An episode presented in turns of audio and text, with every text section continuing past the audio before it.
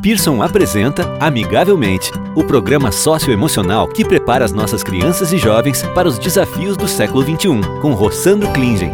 Olá, estamos aqui com o palestrante, escritor e psicólogo Rossandro Klingen e vamos continuar nossa conversa sobre educação socioemocional. Nesse episódio, iremos compreender melhor como lidar com as crianças e adolescentes durante o desenvolvimento do projeto. Rossandro, os alunos são os protagonistas do trabalho de educação socioemocional. Então, como apresentar o programa a eles?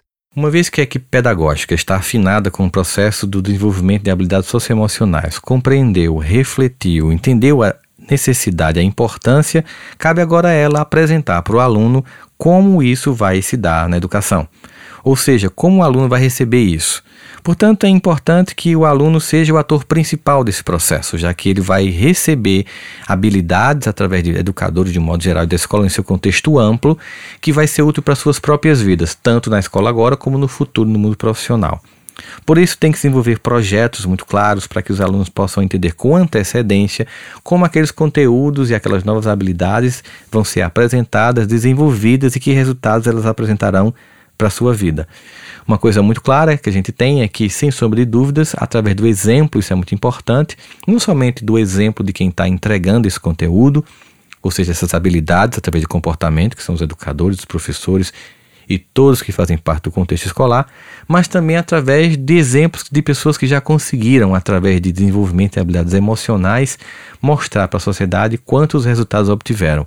Quantas pessoas nós conhecemos que são tão capazes, que fazem prova para todo mundo, dão cola para todo mundo, ensinam todo mundo e não conseguem resultado na vida?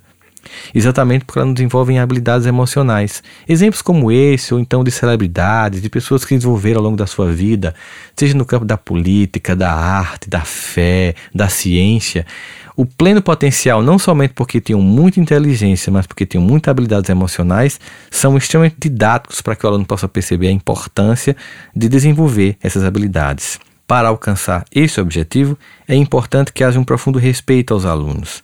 Sem sombra de dúvida, nós sabemos que no contexto escolar de hoje em dia, especialmente com alunos que não têm educação consistente com os pais, alguns deles, e que chegam desrespeitando o professor, Muitas vezes o professor se vê com uma capacidade de olhar para o aluno com respeito, e é importante que isso seja recuperado, porque se não houver uma relação de respeito mútuo entre professores e alunos, dificilmente nós vamos conseguir fazer com que o processo pedagógico, seja ele cognitivo ou socioemocional, consiga surtir efeito.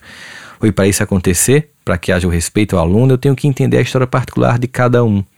Muitas vezes no cotidiano, no corre-corre da sala de aula, a gente termina esquecendo que cada ser humano ali tem um contexto particular e uma história particular. A pedagogia, inclusive, leva em consideração a habilidade de cada um para que possa, inserindo-se no contexto particular de cada aluno, fazê-lo aprender e alcançar resultados.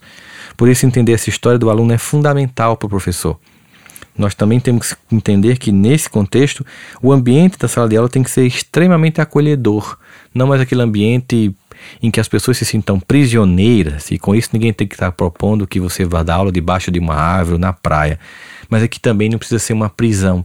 E a prisão tem a ver com o ambiente, mas na forma como você recebe o ambiente. Nós, pessoas comuns, percebemos que existem ambientes que nós nos sentimos acolhidos e outros nós nos sentimos hostilizados ou indiferentes. Assim, o ambiente escolar tem que ser acolhedor através do líder natural, que é o professor, que é o educador, para que professor e aluno desenvolvam ambos uma coisa fundamental em qualquer relação: a confiança.